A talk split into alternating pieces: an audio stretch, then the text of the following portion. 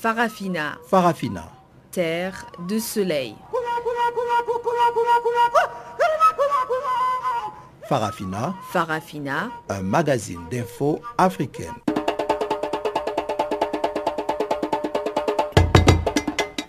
Présentation Pamela Kumba. Bonjour et merci de nous rejoindre sur Channel Africa pour suivre cette édition de Farafina. Catherine Malika est à la technique et voici les titres. Les frères ennemis du Soudan du Sud, le président Salva Kiir et son ex-vice-président Rick Machar se rencontrent à Khartoum. Dans cette édition, nous parlerons aussi de la crise migratoire. Et voilà donc pour les grands titres. On en parle en détail tout de suite après le bulletin des informations présenté par Guillaume Cabissoso.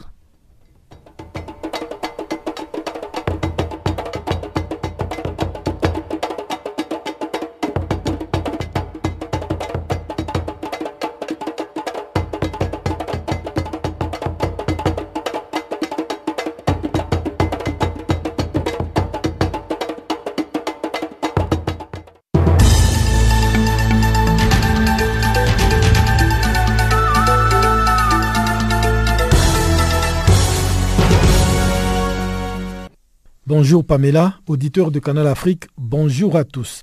Après plusieurs semaines de suspension du dialogue politique entre des représentants du pouvoir et ceux de l'opposition, les deux facilitateurs désignés pour la résolution de la crise togolaise, le président guinéen et ghanéen, sont annoncés à Lomé ce mercredi pour rencontrer les deux forces politiques dans le pays. Avant l'arrivée d'Alpha Condé et de Nana Akufo-Addo, une mission de la CDAO avait séjourné en ces débuts de mois à Lomé pour recueillir auprès de deux parties leurs différentes approches en vue d'un règlement pacifique de la crise. Tout dernièrement, les organisations de la société civile ont soumis à la CDAO un mémorandum contenant des propositions pour un règlement de la crise. Le mémorandum, qui est l'un des tout derniers dossiers à être versé aux propositions déjà recueillies par les facilitateurs de part et d'autre, renferme l'exigence des réformes, une idée de transition et la désignation d'un Premier ministre, le tout sous la présidence de l'actuel président Fort Nyasimbe. À ces dernières propositions, il faudra ajouter celle de l'opposition qui réclame la réécriture de certains articles de la Constitution de 1992. Au Nigeria, les forces de sécurité ont été renforcées lundi dans l'état du plateau, dans les centres du pays, après un week-end de violence entre éleveurs musulmans et agriculteurs chrétiens qui a fait au moins 86 morts. Deux hélicoptères de surveillance ainsi que des équipes de contre-terrorisme et des renseignements ont été mobilisés dans l'état du plateau, qui est historiquement le cœur des affrontements interreligieux au Nigeria l'État du plateau qui a imposé un couvre-feu nocturne dans les districts les plus touchés. Dimanche soir, des jeunes de l'ethnie Bérom, une communauté d'agriculteurs, ont attaqué des automobilistes sur la route principale entre Jos, la capitale de l'État, et Abuja, la capitale du pays. Les violences ont été apparemment déclenchées par des éleveurs de bétail Peul contre la communauté Béron dans un cercle ininterrompu de violences. Les bilans des victimes pourraient toutefois être revus à la hausse, étant donné que les autorités nigérianes sont réputées pour minimiser les chiffres officiels. Une ONG chrétienne basée à Jos affirme avoir mené un recensement des victimes et enregistré au moins 169 morts dans six villages de cette région. La justice zambienne a ouvert lundi les procès de six militants anti-corruption, dont un célèbre artiste de rap accusé d'avoir perturbé illégalement les débats budgétaires au Parlement pour dénoncer la corruption des autorités. Emmenés par le musicien Chama Pilato Fumba, les accusés avaient été brièvement arrêtés pour avoir manifesté en septembre devant le Parlement pendant que le ministre des Finances présentait son projet de loi des finances. Les protestataires y avaient alors symboliquement dénoncé une ligne prévoyant l'achat de 42 véhicules d'intervention pour les sapeurs-pompiers au prix à leurs yeux aussi extravagant que suspect d'un million de dollars chacun. À l'ouverture de débat lundi, ils ont rejeté les charges de manifestations illégales qui pèsent contre eux. Le juge a fixé la prochaine audience au 10 août prochain. Direction à présent le Mozambique où le président Philippe Nyusu a exigé lundi le désarmement de l'ex-rébellion devenue opposition, la Renamo, avant les élections locales d'octobre prochain.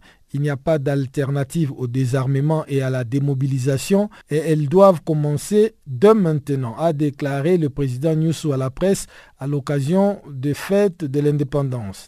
De son côté, la Renamo s'est engagée à désarmer, mais pas avant le mois d'octobre. Ancienne guérilla transformée en parti politique à la fin de la guerre civile en 1992, la Renamo a repris les armes en 2013 pour dénoncer la même mise sur les pays du parti au pouvoir, les Fronts de libération du Mozambique. Enfin, l'armée nationale libyenne, autoproclamée et dirigée par l'homme fort de l'Est libyen Khalifa Haftar, a annoncé lundi la fin des opérations militaires dans les croissants pétroliers désormais sous contrôle total de l'ANL. Le 14 juin dernier, des groupes armés dirigés par Ibrahim Jardan ont attaqué les terminaux de Ras Lanous et d'Al Cedra, deux principaux sites dans cette région du nord-est libyen par lesquels le pétrole libyen est acheminé vers l'étranger. Jeudi, le maréchal Haftar a lancé une opération militaire pour reconquérir les croissants pétroliers et chasser les hommes d'Ibrahim Jardan. La Compagnie nationale de pétrole avait annoncé la suspension de ses opérations dans la région en raison de ces nouvelles violences et avait mis en garde contre des milliards de dollars de pertes. Fin de ce bulletin d'information. Je vous laisse avec Pamela Kumba pour la suite de notre programme.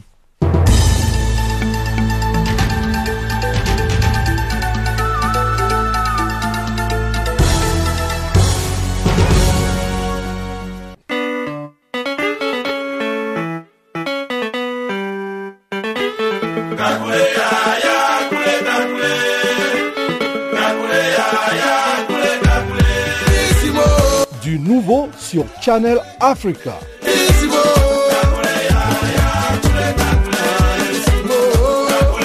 Farafina, votre programme en français, change d'horaire sur nos différentes plateformes. À partir du 1er novembre 2017, retrouvez-nous de 16h à 17h en temps universel sur DSTV, canal 802 et sur Internet live streaming à l'adresse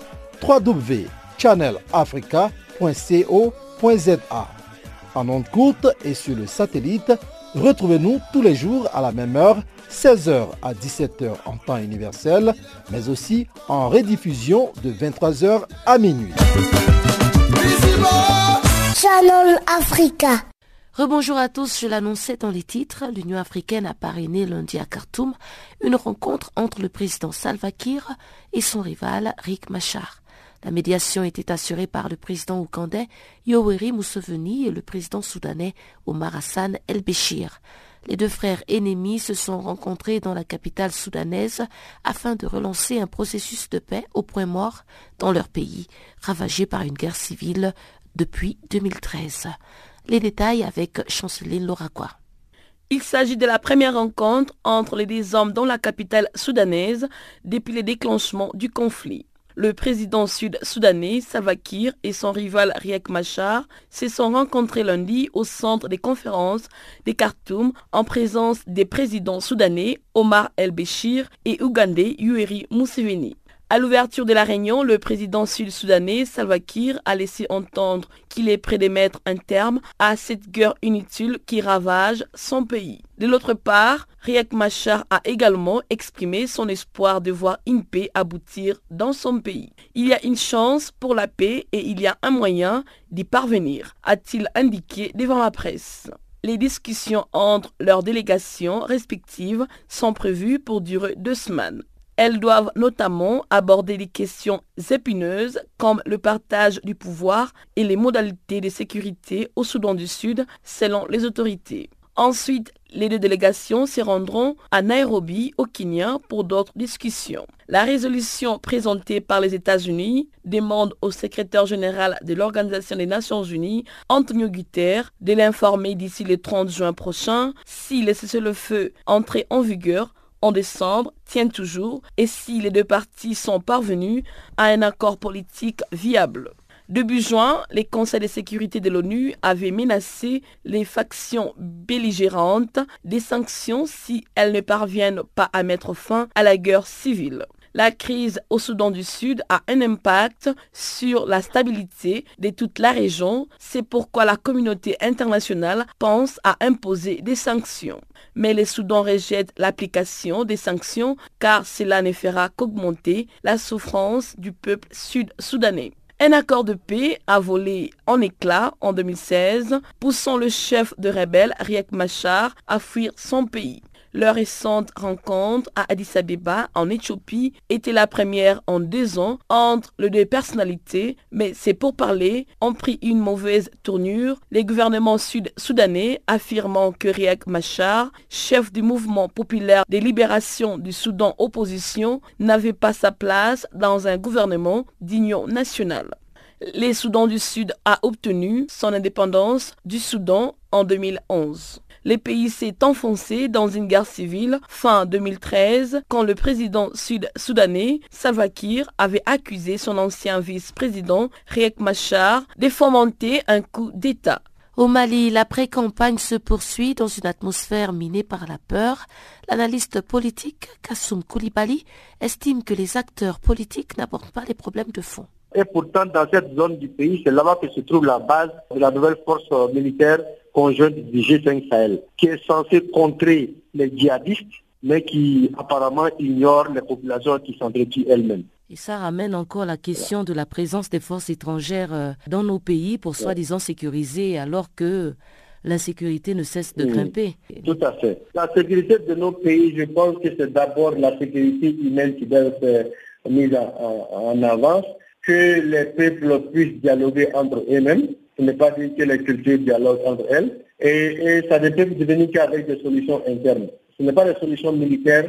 à mon avis, ce n'est pas les solutions militaires qui vont faire résoudre ces différentes crises-là. Il faut une approche euh, culturelle, ça. il faut une approche humaine, il faut une approche sociologique, il faut une approche anthropologique des choses pour qu'on puisse vraiment trouver des remèdes durables euh, à cela et donc vraiment arriver à créer une culture de la paix dans les différentes communautés.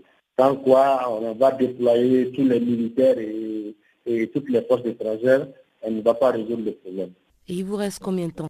Euh, Le 29 juillet, effectivement, dans environ 40 jours, bon pas 40 jours, hein, environ 35 jours, là, pour euh, l'élection présidentielle. la campagne s'ouvre le 7 juillet et se depuis le 27 juillet. L'élection c'est le 29. Malheureusement, aujourd'hui, en phase de pré-campagne, les, différents candidats potentiels euh, ne n'en font pas cas dans leur débat, en fait. Chacun, si le débat de personne, telle personne est bonne et n'est pas bonne, on ne discute pas des problèmes de fond du pays. Et c'est ça qui est assez dramatique. Les gens qui aspirent à gouverner un peuple, mais qui n'arrivent pas à mettre le point sur les vrais problèmes du pays, mais sur des questions de personnes, des questions de partisanes, mais pas sur les vrais problèmes du pays, notamment ce problème d'instabilité au centre. Parce que cette question d'instabilité au centre, on parle de la région de Mopti, mais en réalité, ça touche la région de Ségou aussi. Et à Ségou, la région de Ségou qui n'est à 300 km de Bamako. Donc, euh, le pays est pratiquement concerné. Est-ce que les Maliens ont peur de cette insécurité? En tout cas, moi, je redoute quand même euh, les rassemblements lors de la campagne. Je redoute quand même qu'il y ait beaucoup d'attentats.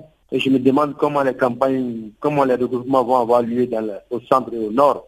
Une situation assez confuse. Dans des pays tels que le Zimbabwe, là où les régimes sont plus fonctionnels, il y a des attentats. En Éthiopie, ce n'est pas dans notre pays là où l'État est pratiquement mort qu'il faut, être prêt. Quoi. Kassoum, qu'est-ce que vous proposez? Aujourd'hui, je m'occupe de l'autonomisation des femmes, de la lutte contre les inégalités liées aux gens.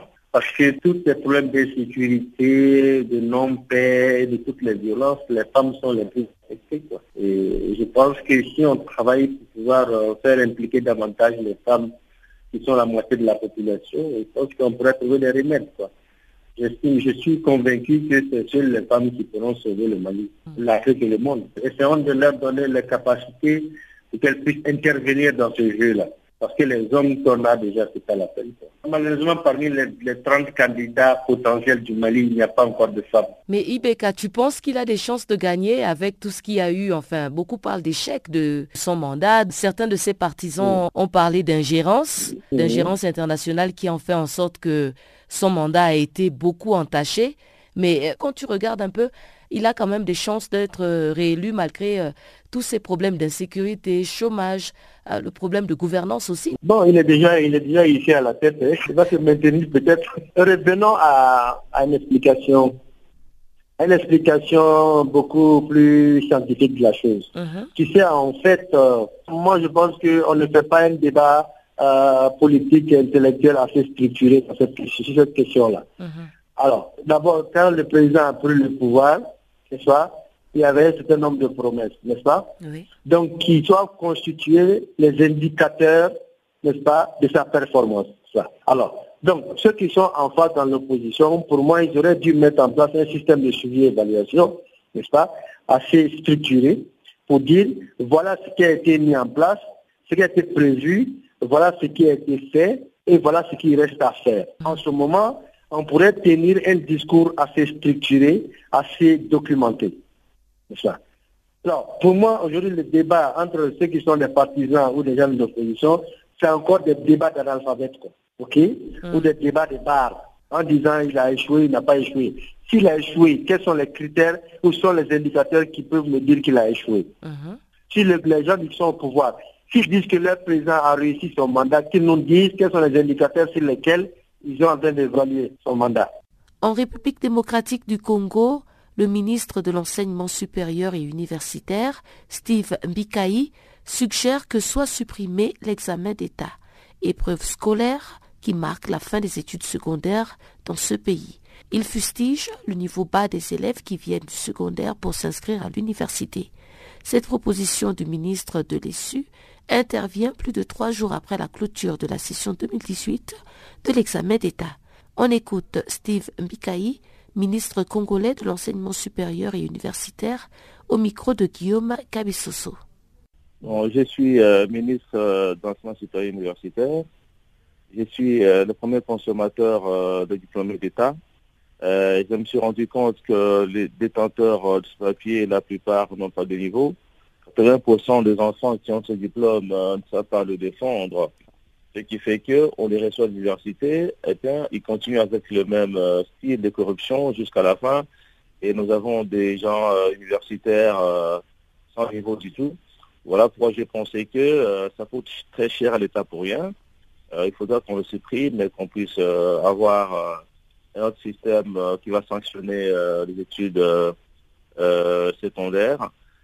voilà. Et pour ça, je pense que c'est une idée que j'ai mise, mais il faudrait qu'elle soit approfondie au cours des états généraux d'éducation nationale de notre pays.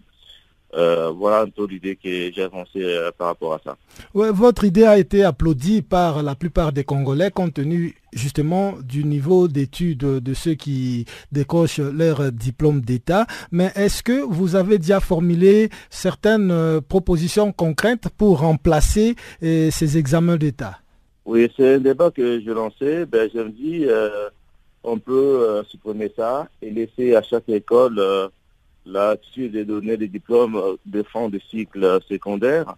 Mais avant de à l'université, il faut une certification par un concours sérieux organisé, euh, parce que ceux qui organisent la fraude sont des écoles secondaires euh, qui veulent avoir beaucoup d'élèves par leur résultats de d'État.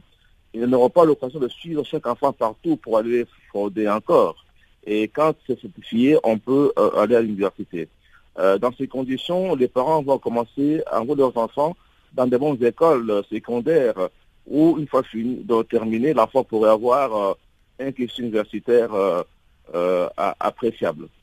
Steve Mbikaï, depuis la prise de vos fonctions à la tête du ministère de l'Enseignement supérieur et universitaire, beaucoup de décisions qui vont dans le sens d'aider les étudiants ont été prises. Et la dernière, la proposition que, que vous avez faite a été applaudie, mais ne pensez-vous pas que ça va demander beaucoup à l'État congolais pour arriver à restructurer justement euh, la façon de faire euh, pour, en ce qui concerne ces examens d'État?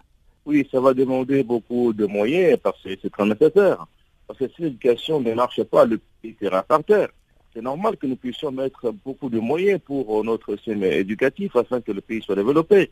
J'ai obtenu du gouvernement, par exemple, euh, l'envoi d'environ 500 000 étudiants chaque année et puis chefs de travaux dans des pays avancés, Japon, États-Unis, Canada, Chine, et de suite, pour importer la technologie. Mais quand on envoie les gens qui n'ont pas de niveau, eh bien, ils échouent toujours. Donc, le pays ne va pas avancer. Ça demande beaucoup de moyens. Ça demande aussi qu'on puisse subventionner les universités pour qu'elles ne puissent pas accueillir n'importe qui pour, comme, client. Donc c'est un, problème qui est profond, qui nécessite qu'on puisse avoir un grand débat euh, au niveau des états de l'éducation pour euh, tirer des conclusions. Les déplacés internes dans le Nord Kivu vont bénéficier de la construction des maisons dans les territoires de Massissi, Lubero et Beni. Ce projet qui va s'exécuter pendant six mois vient répondre aux besoins des populations. Reportage signé Gisèle Kaimbani, notre correspondante à l'est de la République démocratique du Congo. Plus de 3000 ménages seront construits pour favoriser les bonnes conditions de vie aux déplacés internes à province du Nord Kivu, à l'est de la République démocratique du Congo. Ce projet lancé à Kirumba, dans les territoires de Lubero ce week-end, concernera principalement les territoires de Massissi, Lubero et Beni. Selon Benjamin Mounegué de l'organisation qui va exécuter ce projet, ce sont les familles d'accueil qui sont appuyées et insistent que les déplacés à bénéficieront en attendant les retours de la sécurité dans les régions d'origine. Le projet consiste à appuyer les déplacés qui sont euh, dans les familles d'accueil et par euh, la construction des abris. Mettre en place les mécanismes qui ne vont pas pousser les déplacés une fois que la paix est retrouvée dans leur zone d'origine, qu'ils soient prêts à rentrer. Il y a les actes d'engagement que les déplacés en famille d'accueil auront à signer avant même l'exécution de ce projet-là. Tout comme aussi, il y a les engagements que les familles qui ont accueilli auront à signer pour ne pas les pousser aussi à chasser les déplacés parce qu'ils ont bénéficié des abris. Vous savez que la plupart des conflits que nous avons au niveau des tribunaux sont des conflits fonciers. Et les autorités qui sont là, elles ont pensé nous appuyer aussi pour résoudre certains problèmes euh, fonciers qui se créeraient. Kavuo Mouyayalo, une des déplacées, se réjouit du projet et pense maintenant aux conditions humaines de vie. Bien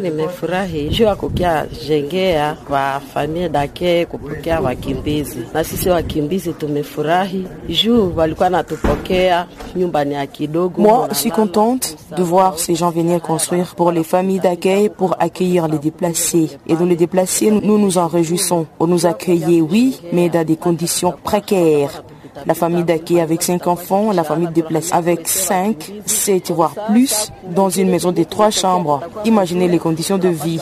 Je suis heureuse maintenant. Lorsque ces maisons seront construites, nous allons déménager et vivre comme une famille, en attendant de retourner chez nous avec la sécurité. Alors nous disons merci, que Dieu le bénisse, qu'il continue ainsi.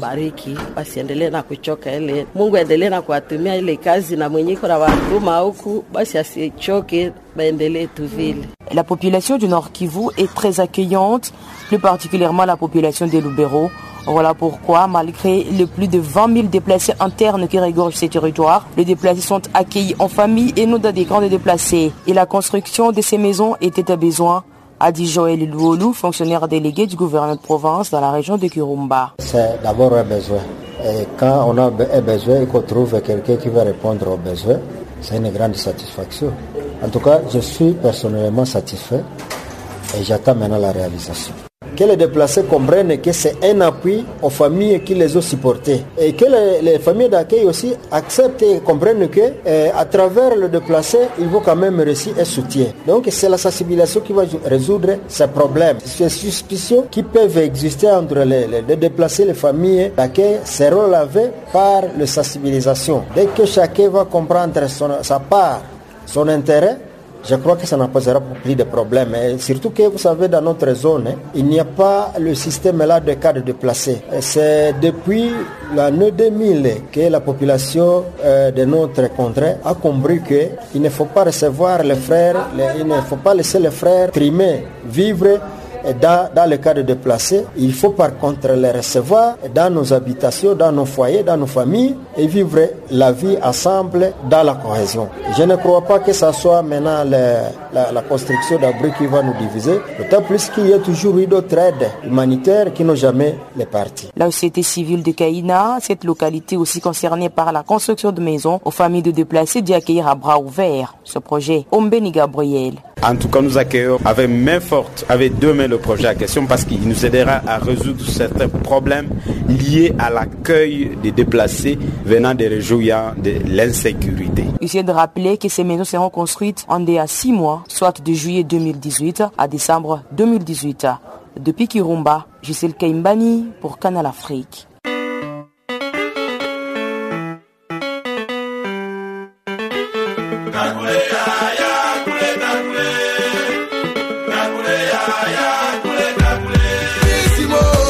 Nouveau sur Channel Africa.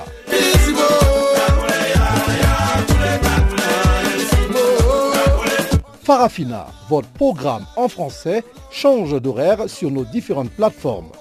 À partir du 1er novembre 2017, retrouvez-nous de 16h à 17h en temps universel sur DSTV, canal 802 et sur Internet live streaming à l'adresse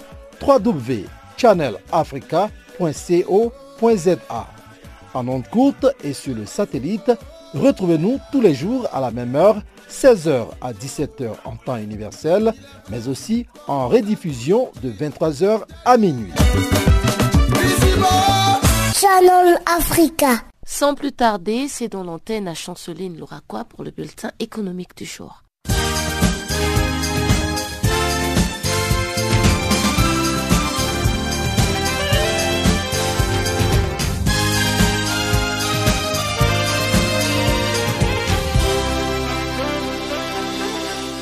Bonjour. Notre bulletin économique s'ouvre au Bénin. Les groupes des experts de l'Afrique de l'Ouest s'est réunis depuis le lundi à Cotonou pour discuter des implications du potentiel élargissement de la communauté économique des États de l'Afrique de l'Ouest et de la zone de libre-échange continentale africaine.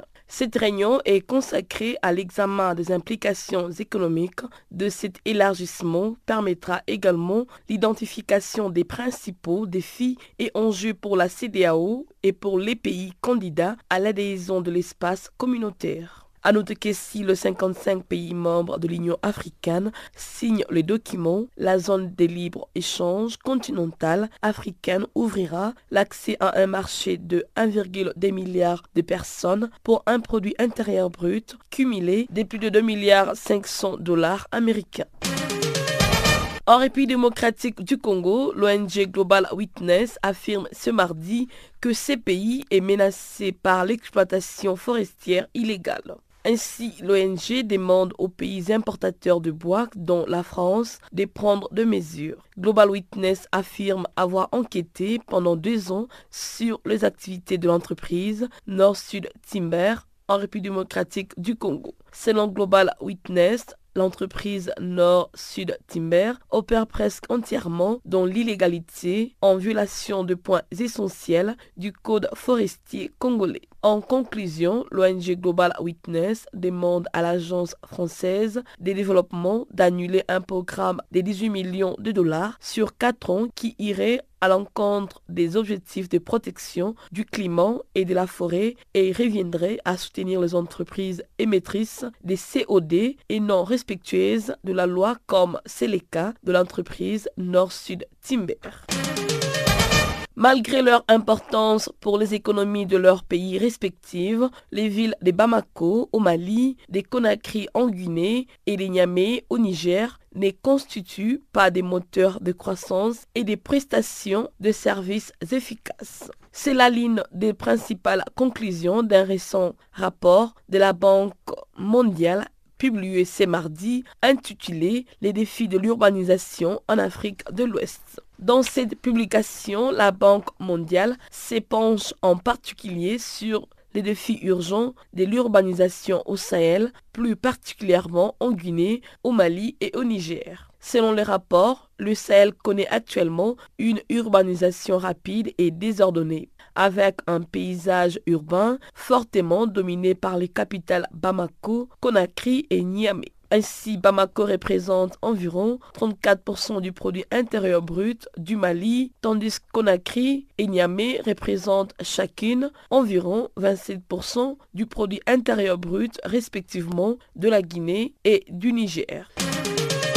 En Tunisie, durant les cinq premiers mois de l'année en cours, les exportations des industries manufacturières ont cru de 26,8% pour atteindre environ 15 millions 200 dinars, soit 5 millions 841 de dollars contre 12 millions de dinars ou encore 4,616 millions de dollars lors de la même période de l'année 2017. Sur ces cinq premier mois de l'année en cours, les ministères tunisiens de l'industrie et des petites et moyennes entreprises précisent que quelques 572 nouvelles entreprises industrielles ont été créées, ce qui représente une amélioration d'environ 57,6% par rapport à l'année écoulée. Toutefois, les investissements déclarés dans le secteur industriel jusqu'à la fin de ce mois en cours ont baissé à hauteur de 12,8% pour se situer à 1 600 de dinars, soit 615 millions de dollars. Pour ce qui est des investissements directs étrangers dans les industries manufacturières sur les quatre premiers mois de 2018, les bilans fait état d'une remarquable progression estimée à 45,8% en comparaison avec la même période de l'année dernière. C'est par cet élément que nous bouclons notre bulletin économique.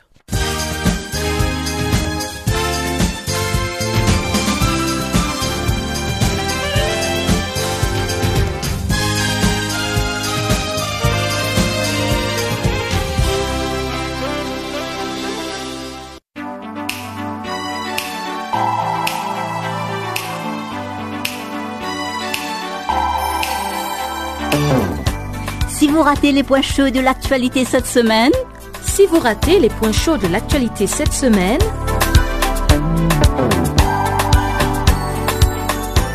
eh bien, sans plus tarder, suivez la revue des actualités de la semaine sur Channel Africa.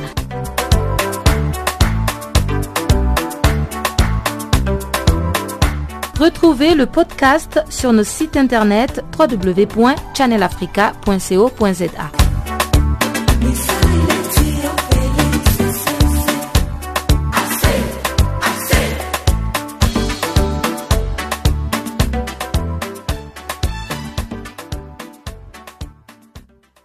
Crise migratoire en Méditerranée, un cargo danois transportant 108 migrants, secouru vendredi au large de la Libye, a finalement été autorisé à accoster en Sicile alors que le chef du gouvernement italien a donné son feu vert à l'accostage du navire humanitaire Lifeline qui se trouve au large de Malte.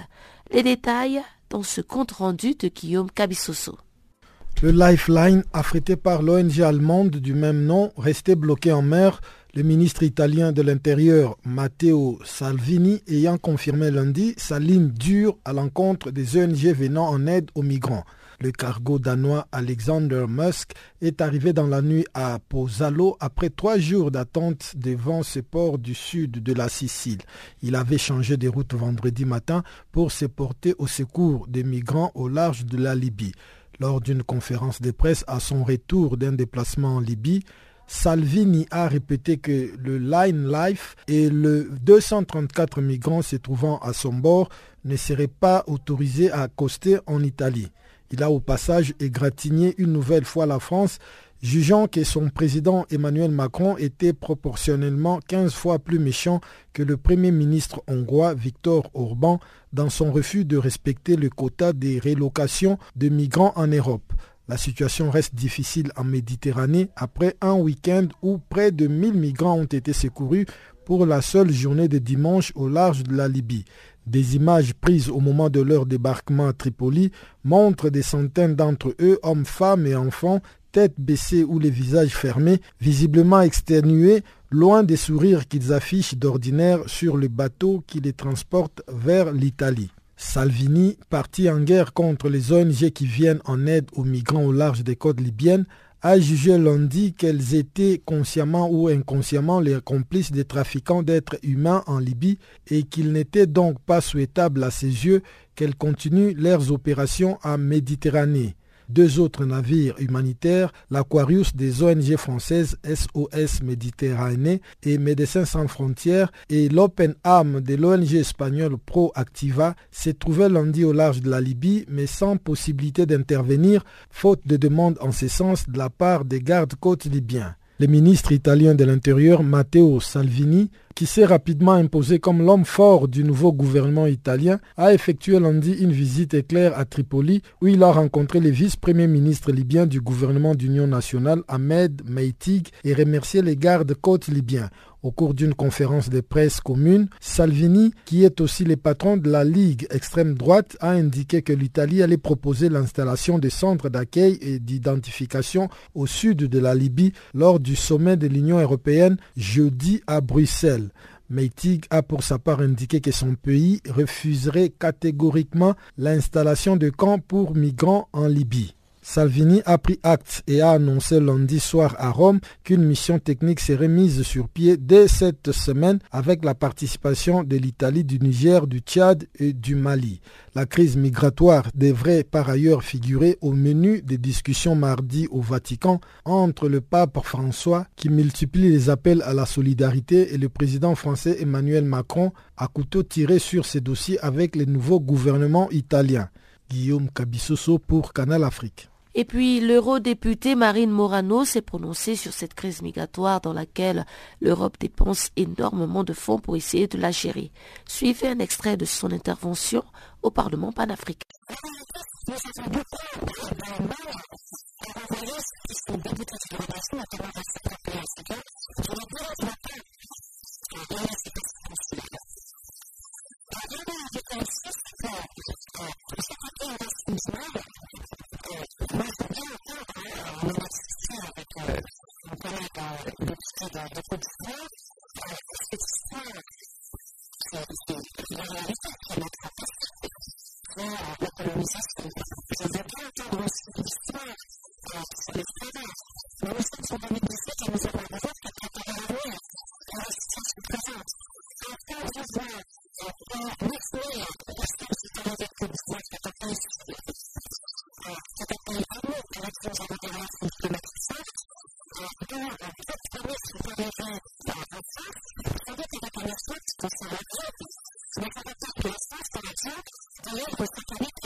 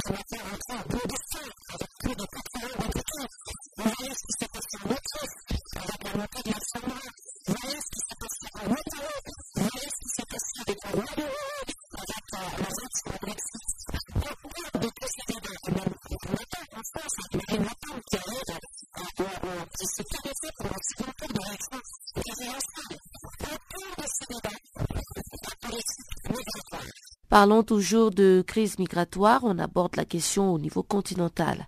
La CNUCED affirme que les migrations africaines pourraient stimuler la croissance et transformer positivement la structure de l'économie du continent. Milasoa Cherel Robson, économiste à la CNUCED, explique les apports de la migration intracontinentale. Alors, pris globalement à l'échelle du continent, les principaux pays d'origine se situent en Afrique du Nord, et en Afrique de l'Est. Donc l'Afrique du Nord, ce que les données montrent, c'est qu'il s'agit de destinations extra-continentales. Donc les pays, parmi les pays avec les revenus par habitant les plus élevés sur le continent, sont les plus grands exportateurs aussi de main-d'œuvre ailleurs que sur le continent. Donc ça, il faut le savoir, ce ne sont pas les pays les plus pauvres qui ont le plus de candidats aux migrations euh, extra-continentales. Ensuite, vous avez des pays en guerre ou en conflit tels que la Somalie et le Soudan, qui sont aussi des pays d'origine les plus importants, même en termes de migration économique, donc pas uniquement euh, de réfugiés ou de demandeurs d'asile. Au niveau régional et sous-régional, en Afrique subsaharienne, il y a ce qu'on appelle les couloirs de migration conséquents qui proviennent d'Afrique de l'Est vers l'Afrique du Sud. Donc ça, c'est un phénomène je dirais qui s'accentue de plus en plus. C'est pour la Côte d'Ivoire? Et pour la Côte d'Ivoire de même. En Afrique de l'Ouest, c'est un petit peu plus, euh, je dirais, complexe dans la mesure où les pays comme le Burkina sont en même temps des pays de destination assez majeurs, et aussi bien que des pays euh, d'origine. Ce sont des mouvements qui dénotent un peu de l'histoire d'Afrique, c'est-à-dire que les frontières, somme toute, ne sont pas toujours considérées comme une barrière importante en termes de mouvement des populations. Et vous avez beaucoup de pays qui partagent, dont certaines ethnies partagent la même langue. Donc, c'est la tradition, ces flux migratoires sont, présents depuis, euh, je dirais, depuis même des siècles. Hein. donc, ils ne font que s'accentuer en, en temps de crise. Mais ce que nous disons, ce que je veux aussi souligner dans le rapport, l'idée peut-être à retenir, c'est que les flux migratoires ont toujours existé et continueront à exister. La question maintenant est de savoir comment mieux les gérer et mieux les optimiser à travers des mesures d'accompagnement, donc du cadrage euh, politique et réglementaire déjà adopté par l'Union africaine, pour situer les régions où les opportunités que j'ai signalées tantôt, donc dans le domaine de l'agriculture, sont plus présentes, ou dans le domaine des services et autres, parce que le reste du monde, lors des, notamment des négociations qui sont en cours et qui sont prévues à aboutir à Marrakech en décembre 2018 pour le pacte mondial sur l'immigration, plus le reste du monde aide l'Afrique à gérer ses propres flux migratoires, mieux ce sera pour tous les autres pays. Parce que plus des opportunités se développent en Afrique, plus des Africains continueront et intensifieront les mouvements intra-africains et non euh, extra-continentaux. Même si nous pensons que les mouvements extra-continentaux, justement, doivent être plus sûrs, ordonnés et doivent être entrepris dans un cadre légal qui ne soit pas contraignant, contrairement à ce qu'on peut constater euh, actuellement. Un pays comme le Niger, dont la population est prévue euh, à augmenter à plus de 58 millions d'ici 20 ans ou 25 ans, a vocation à avoir ces populations euh, migrer vers d'autres pays. Donc, euh, si vous voulez, la, question est comment anticiper, comment mieux réguler, euh, parce que lors des opportunités au Niger seront nettement moins conséquentes, notamment en matière d'agriculture qu'ailleurs, par exemple. Très brièvement, pour finir avec cette interview en français, l'Afrique est également une destination migratoire pour 5,5 millions de personnes venues de l'extérieur du continent. D'où viennent-elles généralement? Principalement d'Europe, d'Inde et de la Chine. Et vous savez, ces chiffres sont sous-estimés. Cela aussi, dans le rapport, on a une méthodologie innovante qui a voulu combiner différentes sources de données, donc les données officielles au niveau des Nations Unies sur les flux migratoires, donc d'une agence sœur au niveau du secrétariat des Nations Unies à New York, mais aussi des données en provenance d'un échantillon de pays ciblés, des données sectorielles, etc. Et ce sur quoi tout le monde est d'accord, c'est que ce chiffre de 5,5 millions donc, de migrants non africains en Afrique, présents en Afrique, est largement sous-estimé. Parmi les pays euh, d'Europe, euh, vous avez des pays comme la France qui se distinguent avec un contingent assez important de citoyens euh, sur le continent.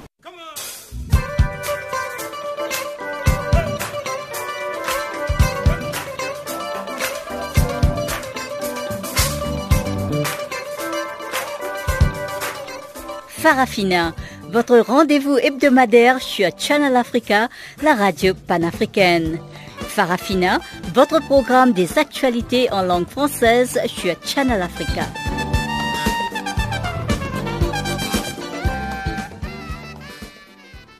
Vous êtes sous Farafina. Et dans le cadre de l'immigration intracontinentale et plus précisément intra-pays, la députée du Tchad, Élise Daoudungue Nelumse, nous parle des cas qui tournent à l'exploitation dans son pays.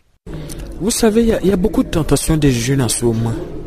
Il y a, cette euh, idée de... Il y a l'Internet qui aujourd'hui, là, nouvelle technologie de l'information rend le monde un village. Tu es ici, tu peux communiquer avec quelqu'un qui peut te raconter des histoires que tu peux croire.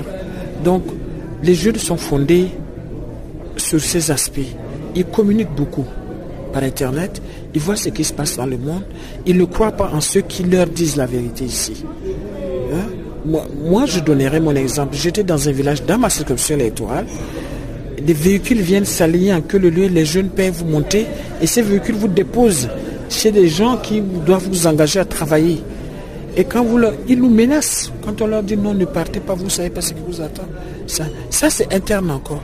Mais ceux qui sont, euh, qui vont à, à l'extérieur, qui meurent dans les océans. Vous savez, ce n'est pas tous les pays. Il y a un groupe de pays qui développe cela. Et je pense qu'il est nécessaire que chaque pays aujourd'hui, comme au Sénégal par exemple, qui prennent des mesures, qui réfléchissent sur la question, qui, qui, qui, qui, font qui communiquent beaucoup plus avec la population sur ces aspects. Mais les témoignages que nous apprenons nous choquent la personne travaille pour avoir de l'argent pour aller en Europe parce qu'il a vu l'autre venir, parce qu'il a construit une maison, parce qu'il a fait ça. Il veut être comme lui. Il va aller mourir. Le destin d'un homme, c'est Dieu qui le trace. Que tu sois pays, que tu sois à l'extérieur, tu peux ne pas avoir ce que tu veux. Ces gens qui construisent aujourd'hui, qui voient, qui renvoient de, l'argent chez eux, ils sont partis depuis combien de temps? C'est ça la question également. Moi, je pense que euh, nos gouvernants, et nous les parlementaires également avons beaucoup de choses à, voir ensemble pour arrêter euh, euh, ces flux migratoires qui ne contribuent en rien du tout qu'à faire du mal à nos enfants. Le 25 juin, on a commémoré la journée des gens de la mer. Cette année, l'Organisation maritime internationale a voulu mettre l'accent sur le bien-être des gens de la mer en s'attaquant à la question de la santé mentale. Karine Longlois est responsable des communications à l'Organisation maritime internationale. En s'attaquant à la question du bien-être des gens de mer et particulièrement à celle de leur santé mentale, la campagne cette année permet d'une part de soutenir les stratégies visant spécifiquement à lutter contre le stress et les autres facteurs ayant une influence sur la santé mentale des gens de mer et d'une autre part euh, de faire largement connaître les outils à disposition. Il y a peut-être plusieurs personnes qui ne sont pas au courant, mais euh, il y a beaucoup d'obstacles malgré que ça peut être une très belle carrière, mais les gens de mer parfois peuvent faire face à euh, des sujets comme euh, les congés à terre, c'est-à-dire ne pas avoir accès à de congés hors du navire, euh, l'abandon, problème de santé mentale, être payé à temps, les questions d'incrimination, le rapatriement. Alors, il y a beaucoup de sujets très sensibles pour eux. Et donc, justement, quels sont les, donc, les sujets de préoccupation ou les défaillances sur ces différents sujets?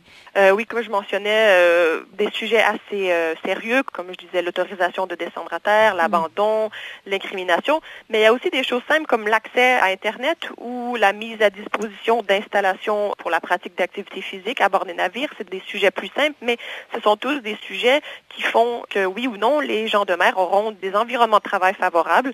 Et donc, euh, cette année, euh, la campagne sert de plateforme pour défendre l'amélioration des normes de bien-être et permettre aux compagnies maritimes et aux autres acteurs du secteur de valoriser les mesures prises pour fournir des conditions de travail décentes aux gens de mer et contribuer ainsi à leur bien-être. Et qu'est-ce qui est fait justement pour améliorer cette qualité de vie pour les gens de la mer? Est-ce qu'il y a déjà des, initiatives qui sont faites? Il y a beaucoup d'initiatives euh, qui sont déjà prises par euh, certaines compagnies. Parfois, c'est des gouvernements. Alors, ça varie selon euh, les régions du monde.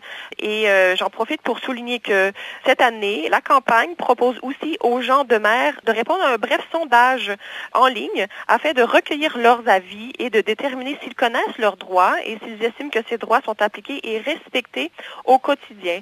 Donc, c'est une autre façon pour nous de prendre le pouls un peu de leurs conditions et pour eux de vraiment partager ce qu'ils vivent pour qu'ensuite on puisse euh, continuer à faire des améliorations, quoi qu'il y en a déjà, comme j'ai mentionné, mais euh, il y a davantage d'efforts euh, à mettre, évidemment, pour améliorer leur situation. Oui, parce que c'est vrai, on parle de santé mentale, c'est peut-être pas une chose que, à quoi on pense que les gens de la mer pourraient subir, disons. Donc, c'est, je pense que c'est important d'en parler, n'est-ce pas? Euh, oui, exactement. C'est très important d'en parler. Et euh, au cœur de notre campagne cette année, il y a toujours les réseaux sociaux, évidemment, où on a deux mots-clics ou deux hashtags, dont l'un s'intitule Support Seafarers Wellbeing. Et ce hashtag peut être utilisé par les compagnies maritimes et les autres acteurs du secteur afin de valoriser les mesures prises pour fournir un environnement de travail décent aux gens de mer et lutter contre les problèmes de santé mentale de leur personnel navigant. Alors, avec ça, on espère que les gens vont se sentir un petit peu plus à l'aise d'en parler ou on va faire connaître les outils déjà en place par euh, les différentes compagnies ou les gouvernements qui fonctionnent euh, pour les marins. Donc, euh, dernière question, Karine Langlois. Donc, quel est justement le message pour la journée de la mer? Eh bien, je réitère encore que le message cette année, c'est vraiment le bien-être des marins et appuyer le renforcement des normes relatives au bien-être des gens de mer et mettre en lumière les mesures prises pour améliorer les conditions des gens de mer euh, concernant un grand nombre de questions en lien avec euh, leur bien-être. Et je voudrais juste euh, souligner une dernière petite initiative qui est notre concours photo. Alors, pour avoir un peu plus de positivité dans toute cette campagne, on invite tous les marins, s'ils veulent faire valoir leur talent de photographe, de prendre part à notre concours photo en ligne et peut-être gagner euh, un des prix. Alors, euh, cette euh, partie de la campagne souhaite souligner peut-être le côté un peu positif pour nous faire voir aussi que cette profession peut être plaisante et favorable en faisant partir à notre concours photo.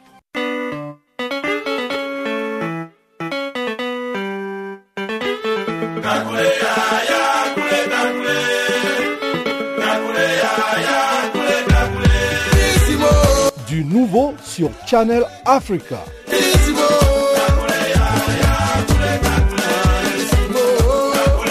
Farafina, votre programme en français, change d'horaire sur nos différentes plateformes.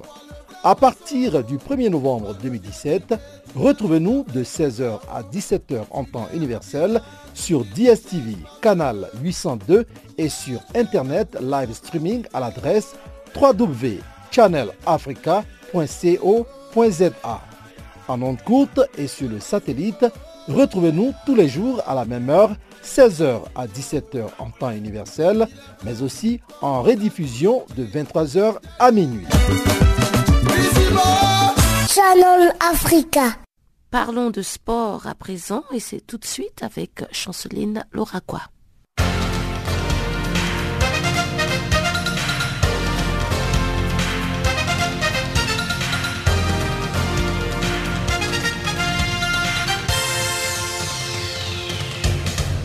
Bonjour. La Fédération béninoise de football a décidé ce mardi de confier le règne de son équipe nationale à Michel Ducier, une proposition entérinée par le ministère des Sports. Ce dernier n'est pas inconnu au public sportif béninois.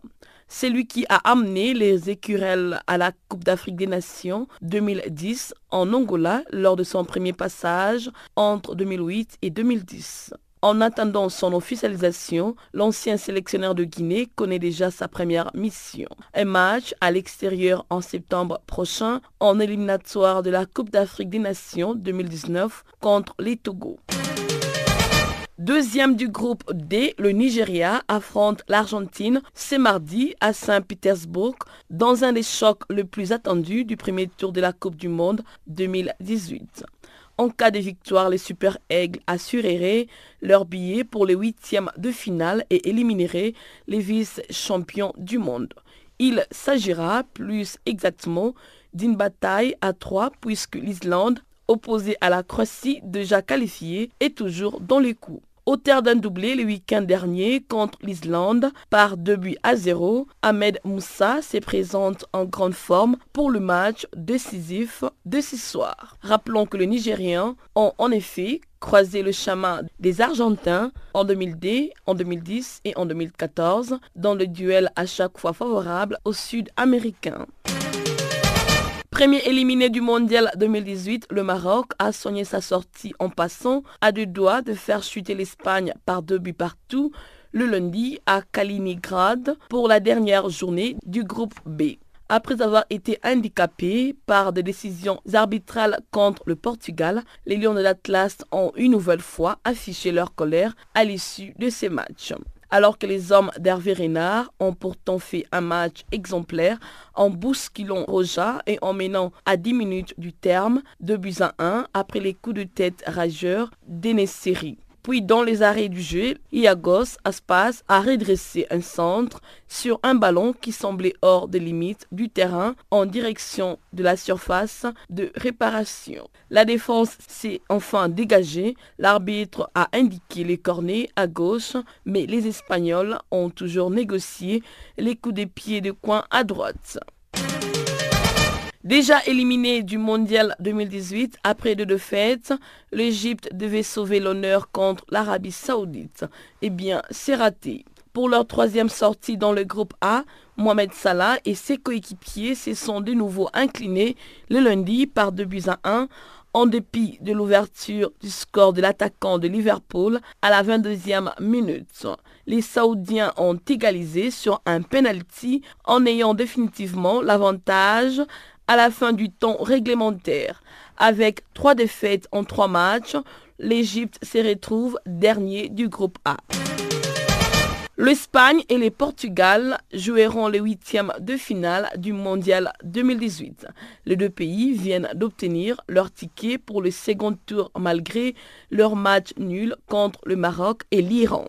L'Espagne a fini au partage de points sur le score de 2 buts partout par une belle équipe des Lions de l'Atlas.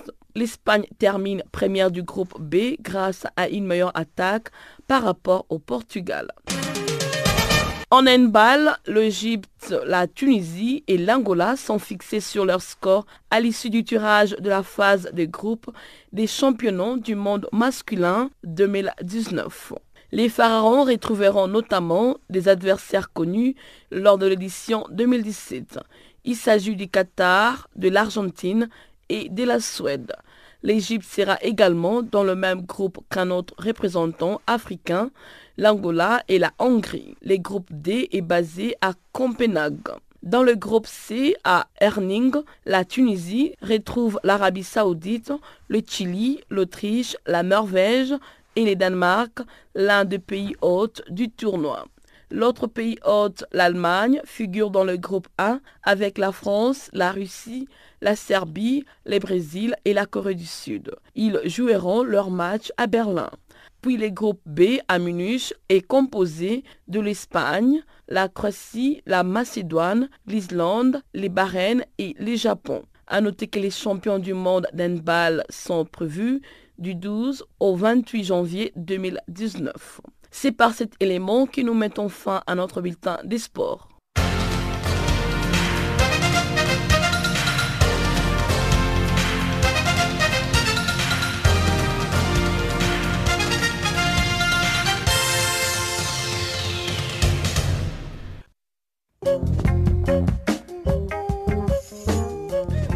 Voilà, Farafina, c'est terminé pour ce soir. Merci d'avoir été des nôtres. Au revoir.